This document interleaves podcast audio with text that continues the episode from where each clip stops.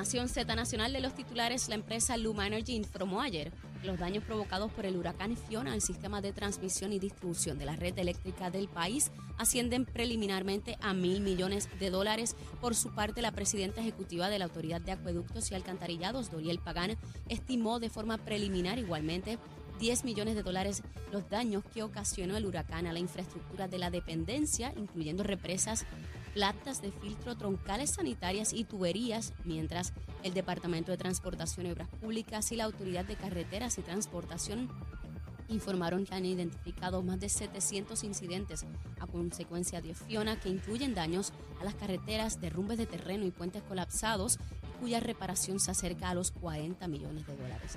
Y en temas internacionales, el gobierno de Rusia informó que los referéndums de adhesión celebrados en cuatro regiones del este de Ucrania y no reconocidos por la comunidad internacional se han saldado con resultados que en algunos casos superan el 97% de apoyo al sí, mientras la presidenta del Consejo de la Federación de Rusia es lo que equivale a nuestro Senado, adelantó que tan pronto como el próximo miércoles la Cámara Alta del país podría reconocer la adhesión de estas regiones al territorio ruso. Por otra parte, la OTAN se refirió ayer a las fugas de gas en el gasoducto Nord Stream como un episodio de sabotaje. Esto en línea con la respuesta de la Unión Europea y de Estados Unidos, que apuntan a un acto deliberado. Para Nación Z Nacional, les informó Carla Cristina. Les espero mi próxima intervención aquí en Z93. Hablándole claro al pueblo. Nación Z Nacional, soy Leo Díaz. Buenos días a todos. Leo Díaz, en Nación Z Nacional, por la Z. Llevo tiempo rogando. Y de regreso aquí a Nación Z Nacional, mis amigos, continuamos con el programa y tenemos ya en línea telefónica a Amner Gómez, el portavoz de Luma, para que nos dé eh, lo último en términos de por dónde vamos en la recuperación de la energía en todo Puerto Rico. Buenos días, Amner. ¿Qué tal? Buenos días, Leo, a ti, a de Nación Z. Gracias por la oportunidad para poder informarse al pueblo de dónde estamos y hacia dónde vamos. ¿Cuántos clientes abonados de Luma tienen a este momento energía? Un millón ciento cuarenta y seis mil, eh, eso representa un 78%. Nuestra expectativa de hoy al final del día era 77, así que ya la vamos a sobrepasar. Esto es un trabajo dinámico, vamos entrando líneas, algunas fallan, se reparan, la generación se ha mantenido eh, y a la medida que aumentemos la demanda va a aumentar más la generación, así que estamos en sincronía con eh, la autoridad eléctrica y, las empresas privadas que eh, tienen la parte de generación. Eh, tenemos retos todavía en algunos municipios del sur que se está trabajando duro, Leo. Hay también áreas soterradas en el área metro que el agua le hizo mucho daño, aunque el área metropolitana eh, prácticamente lo que es Bayamón, eh, San Juan, eh, eh, esas áreas ya están el 90% plus energizados, quedan algunas áreas eh, rurales, también algunas líneas de transmisión que cuando las ponemos en servicio pues, pues se encuentran algunos desperfectos y fallan y se están trabajando, así que estamos en ese proceso. Eh, mismo nuestro mayor cantidad de brigadas están enfocadas en el sur de Puerto Rico, eh, donde se eh, sufrió mayor daño en la infraestructura de distribución, Ajá. es el poste de 240 voltios que lleva energía a los hogares de cada eh, puertorriqueño. Amner, el pasado lunes, hace dos días atrás, ustedes hicieron una proyección de avance para, para la semana.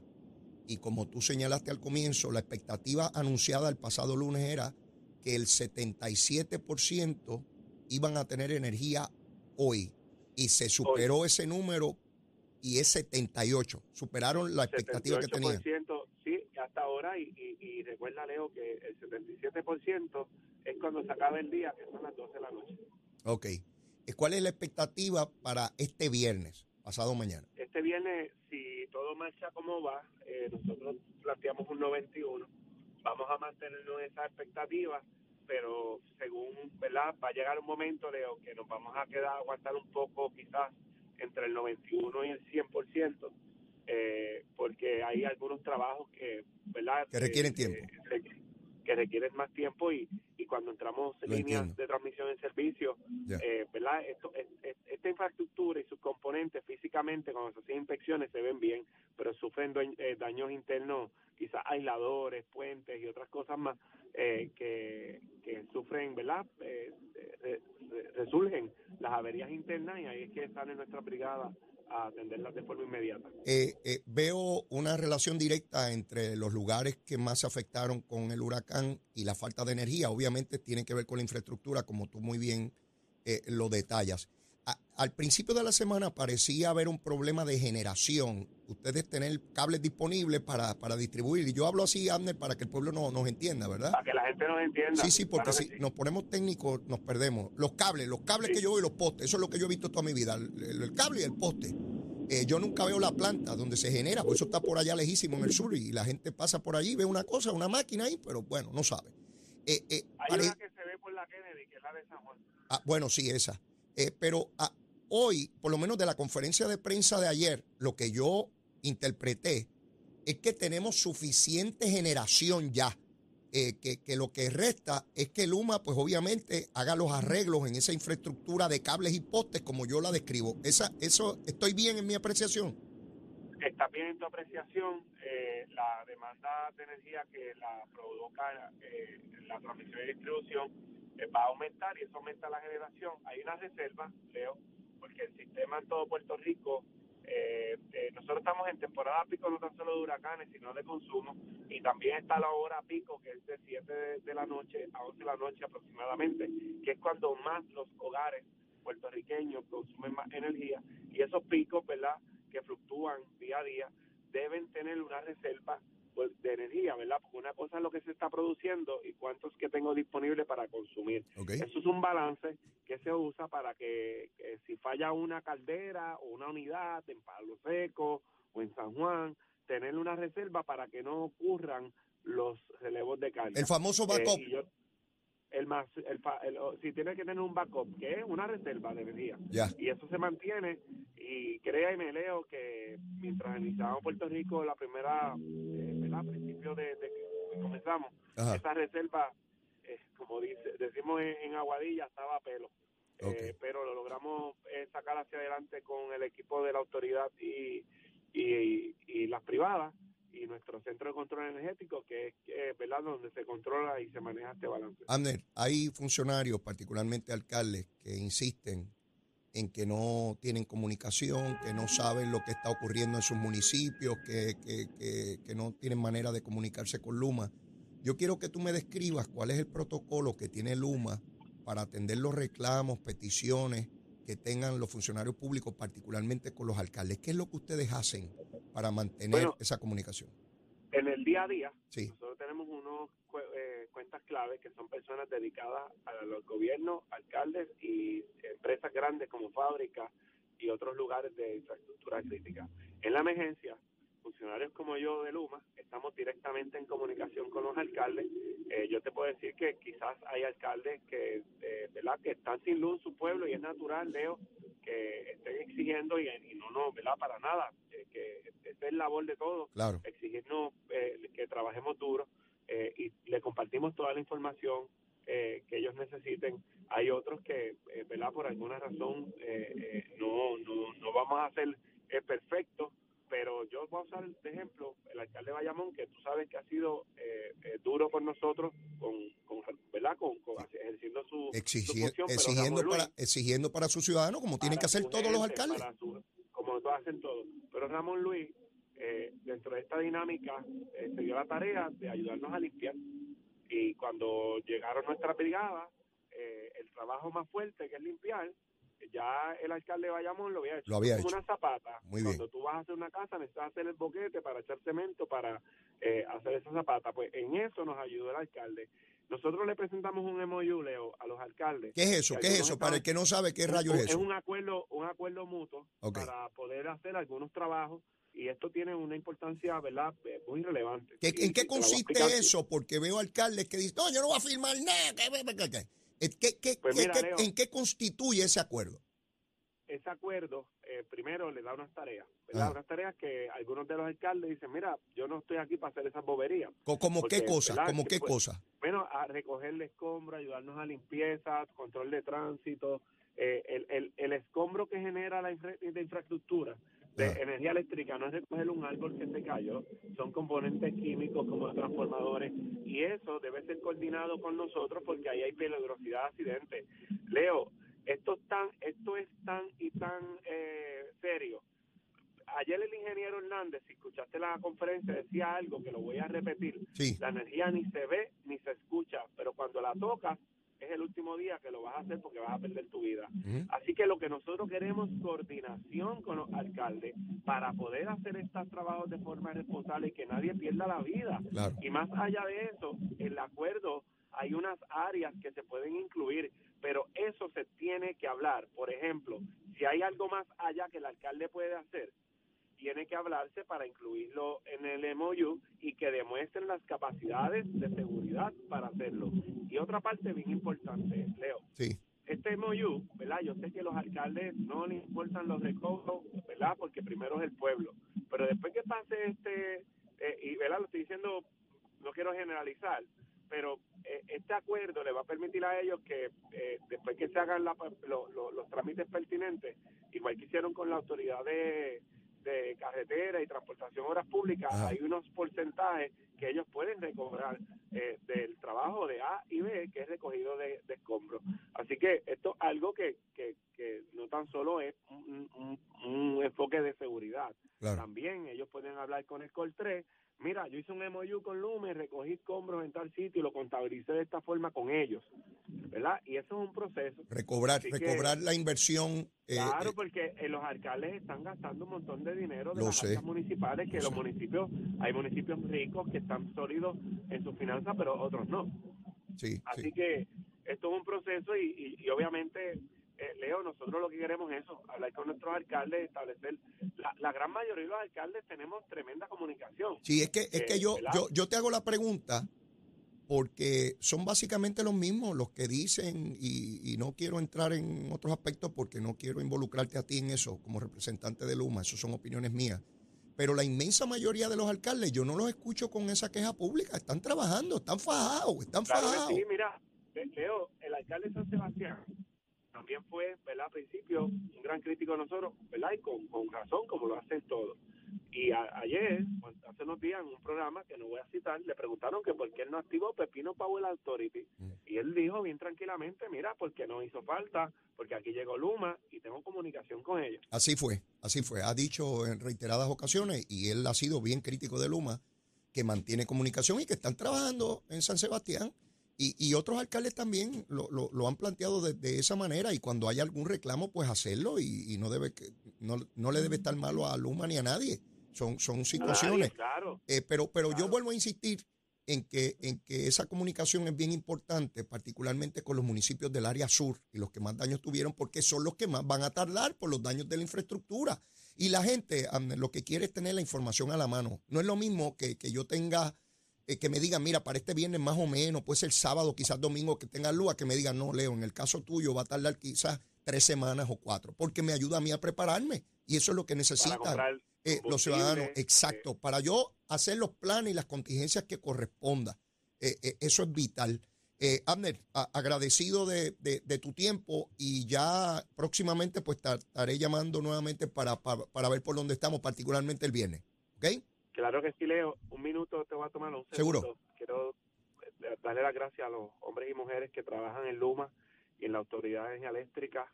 Esto ha sido un reto, lo trabajamos como hermanos en un solo equipo y hemos echado para adelante esto. Ese 78% no soy yo solo, no es la gerencia de Luma solo, son 3.500 empleados que trabajan allí, hombres y mujeres puertorriqueños que han Claro. dejado su familia en las casas para responder a esta emergencia. ¿Cómo no? Gracias, Abner. Gracias. Muy agradecido. Gracias, Leo. Bueno, eh, ya ustedes escucharon, estamos en 78%, se supera por un por ciento lo que se había estimado, esperemos que eso de igual manera se supere mañana y este próximo viernes, donde la inmensa mayoría de los abonados de energía eléctrica tengan esa posibilidad de tener eh, la energía.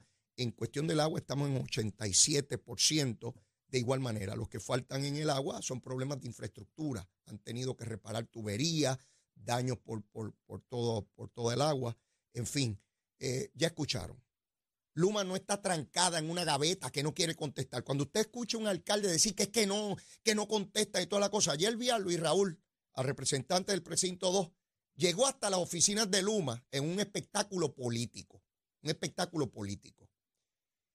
Eh, Luis Raúl ve que hay alcaldes del Partido Popular que le están robando el protagonismo con esta cosa de Luma. Y dijo, Dios mío, ¿y qué yo hago? Porque está, está, está Javito, Javito el de Villalba, me está robando el tiro. Déjame ver cómo yo me pongo aquí más fresco que él. Pues llegó allí a las puertas porque lo tenían que atender allí a él. Es como si yo llegara allí porque pues, yo soy representante y me tienen que atender a mí. O sea, hay que dejar tiempo para la emergencia, para atender al hombre de la gorrita que llegó al portón. Entonces se pasó para allá para que lo arrestaran, porque miren, miren, miren qué bravucón este, este, este, este pajarito. Este, con una gritería y que, que lo tenía que atender un oficial de Luma. Josué Colón lo atendió por teléfono, pero él quería un ser humano que se parara frente. Le iría a dar una galleta a alguien de Luma allí. Sí, porque estos son machotes. Estos son machotes, un espectáculo político. Como no, como en esta etapa, eso de estar pidiendo documentos desde la legislatura, que era donde él tenía el circo montado, pues ahora tenía que ir allá de frente y decirle, aquí estoy yo, ¿dónde está Wayne? Que le voy a dar una galleta. Sí, estos, estos pájaros políticos son tan payasos, porque eso es lo que es Luis Raúl, un payaso en medio de esta emergencia, paraba allí en un portón y que el guardia me arreste. Y entonces decía, y el hombre dijo, mira dónde se va a meter. Parece una ardilla, de esas ardillas que yo saco del cañaveral, una ardilla allí. Llegó la ardilla con, con, la gorrita, eh, Luis Raúl. Mire, de verdad que, que da, esto es terrible. Pero mire, el tengo que volver al de Comerío, José en Santiago. Usted sabe que este es el llorón. Mire, a la gente de Comerío, regálenle pañuelos. Póngale la alcaldía muchos pañuelos allí. Muchos pañuelos. Y los retratan y me lo envían. Póngale pañuelitos allí. Sí, sí, sí, porque a los estadistas le ponen cositas, ¿verdad? Pues este alcalde del partido, póngale muchos pañuelitos allí y le ponen, le, ponen este besito, besito. Le dice, Leito Díaz te mandó besitos en el cutis, papito. Y se lo ponen allí bien bonito, de todos los colores. A él le gustan de todos los colores.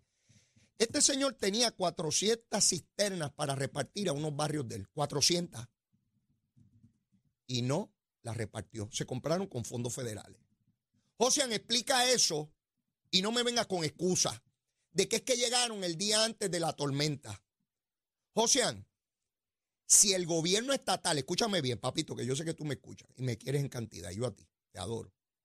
Mira, si el gobierno de Pierluisi hubiese, hubiese tenido cisternas, las que fueran, mil, dos mil, tres mil, para todo Puerto Rico, que había que repartir, y estuvieran guardadas en un almacén porque supuestamente llegaron el día antes de la, de la, de la, del huracán, tú estuvieses en una procesión descalzo por Tocomerío diciendo que el gobierno es un irresponsable, eso había que solicitarlo antes, que cómo es posible que esas personas, que miren la desgracia, que cómo es posible que eso es con dinero federal, que tantas ayudas que necesitamos, la negligente, eso estuvieras gritando tú por todas partes. ¿Cuánta gente de la prensa ha ido a preguntarle a este pájaro ¿Cómo es posible que tuviera 400 cisternas allí que no están repartidas? Y que hasta ahora no estén repartidas, Ocean. Ah, porque él estaba esperando otras más. Me explican que eso han dicho por ahí para entregarlas todas. ¿Cómo? Mira, no hay excusa, Ocean. Te encanta decirle negligente a medio mundo. Todo el mundo es negligente, menos tú. Tú, tú eres tremendo. No sirves para nada. No sirves para nada. Te he dicho que busques la palangana y la escupidera y te vayas a criar los nietos y en Comerío, sea PNP o popular, a mí me importa poco. Escojan un alcalde que se ponga a trabajar y no esté llorando tanto como este pájaro. 400 cisternas compradas con fondos federales que no repartió. Las tiene guardadas en un almacén. ¿Se acuerdan del almacén de Ponce? ¿Dónde están los que protestaban que no se meten al almacén de Comerío a bregar con la cisterna que tiene este pájaro allí guardada? y va a dar 20 excusas. ¿Y saben qué? Cuando dé las excusas, van a haber sectores de opinión pública que le van a comprar las excusas. no, en el caso de él es distinto. Mire la varita, que que no la sacaba, mire aquí. Mire, mire, tengo la varita aquí. Si un alcalde del PNP tiene una cisterna por allí guardada que no repartió con fondos federales y la gente está sufriendo que no tiene cisterna en la casa, es la vara cortita. Es un negligente, un corrupto, no sirve para nada, hay que votarlo, le hacemos eh, eh, primeras planas todos los días, le caemos arriba, le pedimos a Pierluisi que lo vote, que le radiquen cargos en el FEI. La vara cortita, mírala aquí la cortita, pero si es del Partido Popular, mira la vara larga, qué cosa chula y tremenda. No, eso fue que llegó tarde, eso fue que no se ha podido repartir porque es que llegó el huracán, es que tenemos a nuestro pueblo en el corazón. No, ese alcalde es bien bueno y canta trova y poesía y es bien puertorriqueño y patriota y él es tremendo porque cree en la libre asociación y él es tremendo puertorriqueño. Mire, cantos de hipócritas aquí en la opinión pública. Eso es para que estuvieran todos los canales de televisión diciéndole, mire, y usted no es el que está todo el año llorando de que no lo atienden, de que no lo quieren, de que no atienden a comerío. Mi pueblo de comer, como decía Wanda Vázquez, mi pueblo, mi pueblo, mi pueblo, y mi pueblo. ¿Sí? Mi pueblo no lo atienden. Mira, el que tienes que atenderlo tú, pájaro. Deja de estar llorando tanto. Tienes cisternas allí. Vete en chancletas y vete a repartir las cisternas esas. Pues el huracán ya se acabó. Pídele ayuda a algún otro alcalde de tu partido. Llama a Ramón Luis, que está cerquita de ti. Yo estoy seguro que Ramón Luis Rivera, hijo, que es de los mejores alcaldes que ha producido Puerto Rico en su historia, pídele ayuda que él la reparte. Ramón Luis te la reparte en 30 segundos, pájaro. Llámalo, tú tienes el número de Ramón Luis. Y Ramón Luis ayuda a todo el que le pide ayuda, él va para allá, con las tropas de él. Tiene tropas allí alineadas por todos lados. Sí, no estés llorando tanto. Cisternas guardadas a esta hora ¿Para qué quieres la cisterna? O sea, para echar las lágrimas esas que tú estás llorando todo el año. Tú necesitas una represa para echar tanto lagrimeo. Mire, yo tengo que ir a una pausa porque yo me embollé aquí hablando. ¿Saben qué? Por ahí debe venir ahorita Gabriel Rodríguez Aguiló, que lleva desde el huracán atendiendo su distrito sin parar. Ahorita le voy a preguntar cómo están las cositas. Llévatela, chero. Buenos días, soy Carla Cristina informando para Nación Z Nacional. En el tránsito continúa el tapón en algunas de las vías principales de la zona metro, como la autopista José Diego en el área de Bucana, hasta la salida hacia el expreso Las Américas en Atorrey. Igualmente la carretera número 2 entre Sochville y Caparra, algunos tramos de la 167 en Bayamón y la PR5 a la altura de la intersección con la carretera número 2, la avenida Los Más Verdes entre Bayamón y Guaynabo, esto entre la American Military Academy y la avenida Ramírez de Arellano.